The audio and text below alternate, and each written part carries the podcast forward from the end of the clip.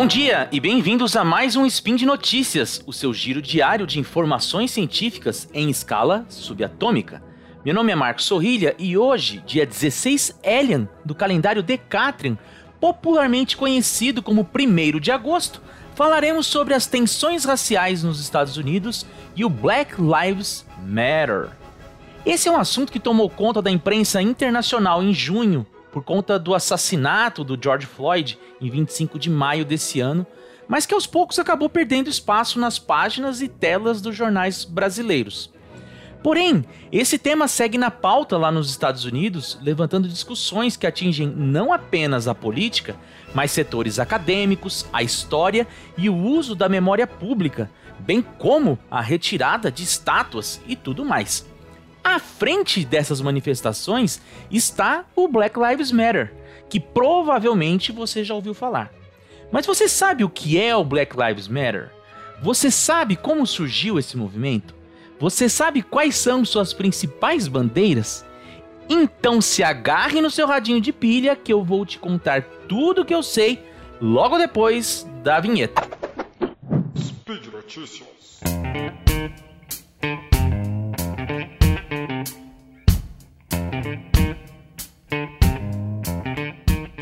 Bom, conforme eu mencionei na introdução do Spin, as tensões raciais desencadeadas com o assassinato de George Floyd em maio desse ano estão longe de um fim lá nos Estados Unidos. Depois das imagens com prédios pegando fogo no estado de Minnesota e que viralizaram por todo o mundo, toda semana a imprensa noticia novos eventos com embates entre policiais e membros do movimento negro. Atualmente, o foco principal de manifestações é a cidade de Portland, no Oregon. Por conta dos protestos que já duram mais de 60 dias, a Guarda Nacional foi deslocada para lá e os atritos com manifestantes se intensificaram. O interessante é que isso provocou uma grande adesão local. Exemplo disso foi um grupo formado por mães brancas que promovem um cordão de isolamento que circunda os manifestantes e protege-os de eventuais ataques da polícia. Evidentemente que, juntamente com o coronavírus e a guerra diplomática com a China, este é um tema que respinga na política e no processo eleitoral desse ano. Para quase 65% dos eleitores norte-americanos, Donald Trump tem agido mal em relação aos manifestantes e administrado de maneira equivocada o conflito. Além da política, o assunto tomou conta das discussões em torno da memória e do patrimônio histórico, com uma onda de ataques a monumentos erguidos a líderes racistas da história dos Estados Unidos, em especial os generais confederados. Essa polêmica chegou ao Congresso norte-americano, que resolveu por realizar a retirada das estátuas de políticos relacionados ao movimento dos confederados e que apareciam em exposição lá no Capitólio. Serão ao menos 10 obras removidas, entre elas a estátua do general Robert Lee, que liderou o exército confederado durante a Guerra Civil. Movimento antirracista nos Estados Unidos tem uma história muito longa e que remonta ainda ao período da escravidão, passando pela organização da NAACP de W.A.B. Du Bois, o movimento negro Black's Beautiful de Marcus Garvey e também pelos boicotes aos ônibus da Rosa Parks, bem como as manifestações pelos direitos civis de Martin Luther King, entre outros. Eu até contei sobre isso em dois vídeos que eu fiz lá no meu canal no YouTube, em que eu trato da política e da história dos Estados Unidos. Vou deixar os links aqui no post para quem se interessar, ok?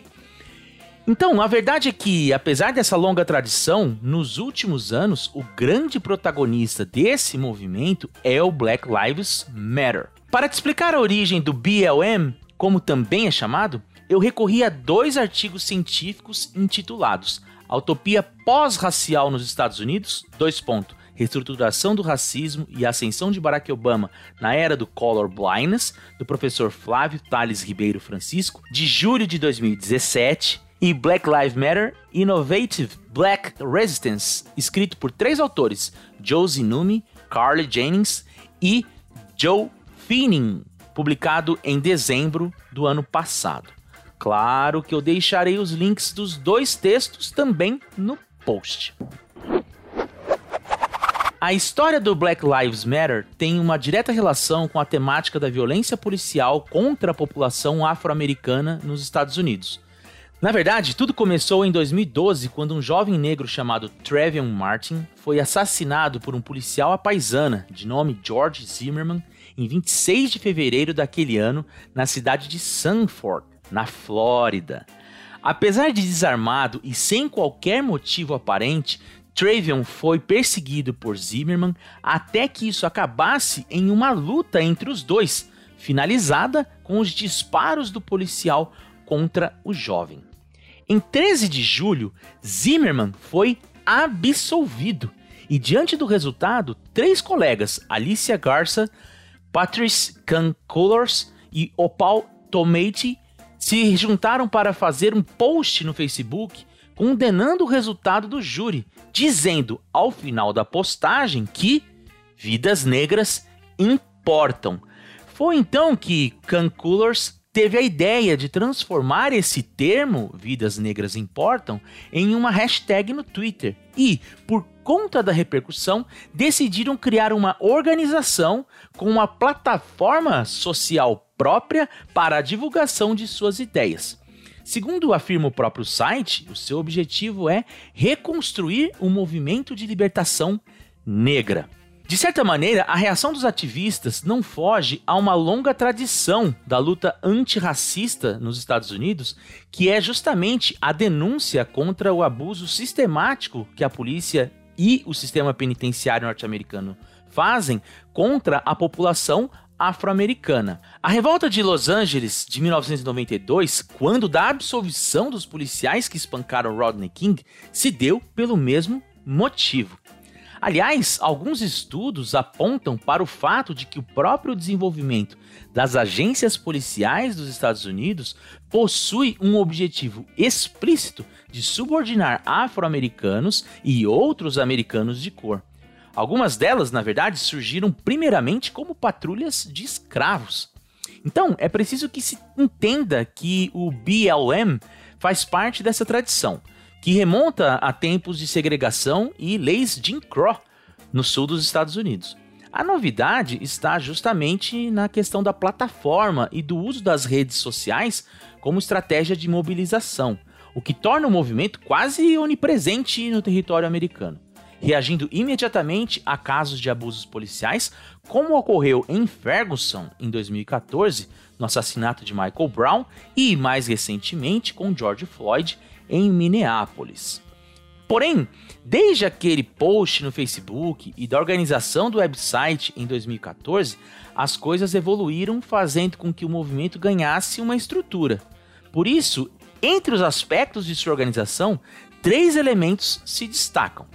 Primeiro é o estabelecimento de organizações regionais lideradas por membros locais. O segundo é uma hashtag personalizada, hashtag BLM, e um movimento social online bastante impactante. E o terceiro é um movimento negro maior com programas nacionais de organização e treinamento. Hoje o grupo é apoiado por uma rede de notícias online e pelo Black Twitter, além de possuir mais de 40 células em todos os Estados Unidos e também no Canadá e na Europa. Cada uma dessas células é liderada por membros locais, com o suporte da diretoria nacional e com princípios e programas de treinamento. Essa estrutura descentralizada é uma escolha proposital e reflete a natureza coletiva de sua organização em todo o país, bem como as necessidades de ações únicas identificadas pelos líderes das células.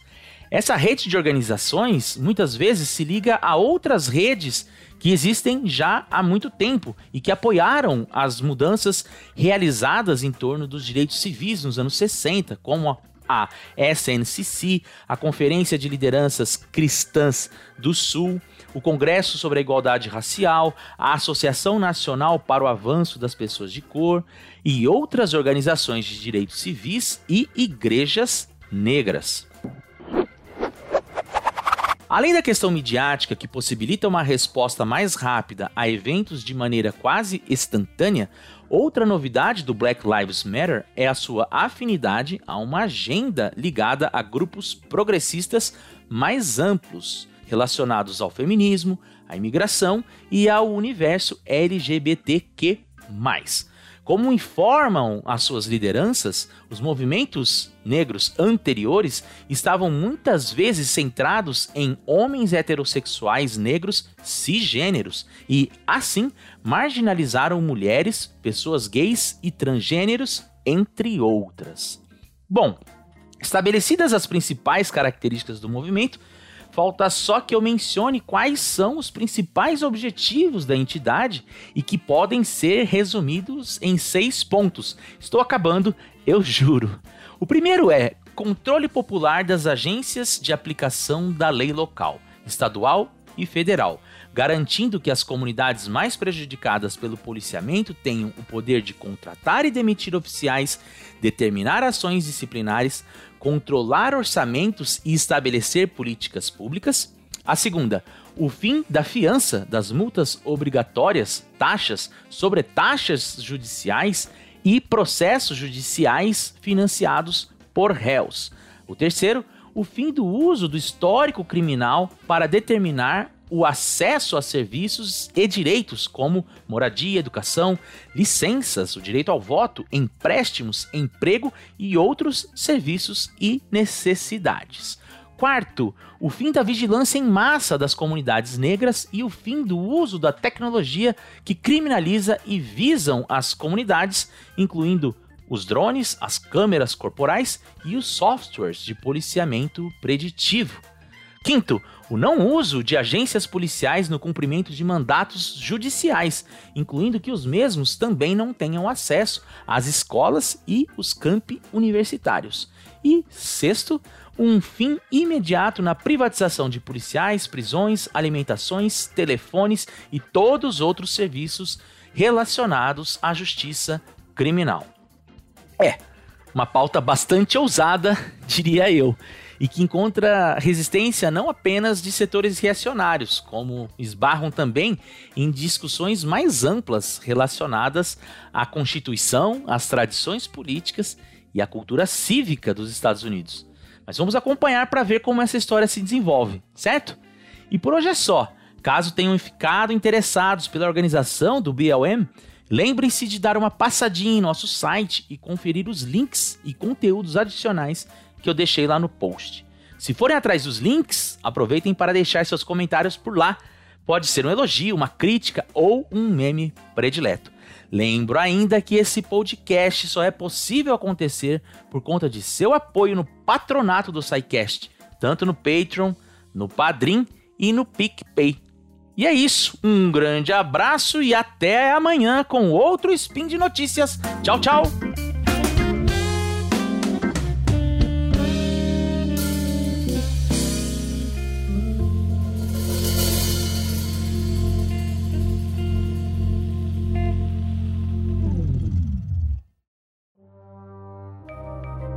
Este programa foi produzido por Mentes Deviantes.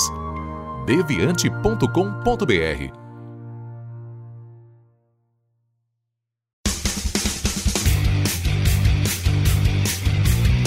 Cortes, edição de podcast.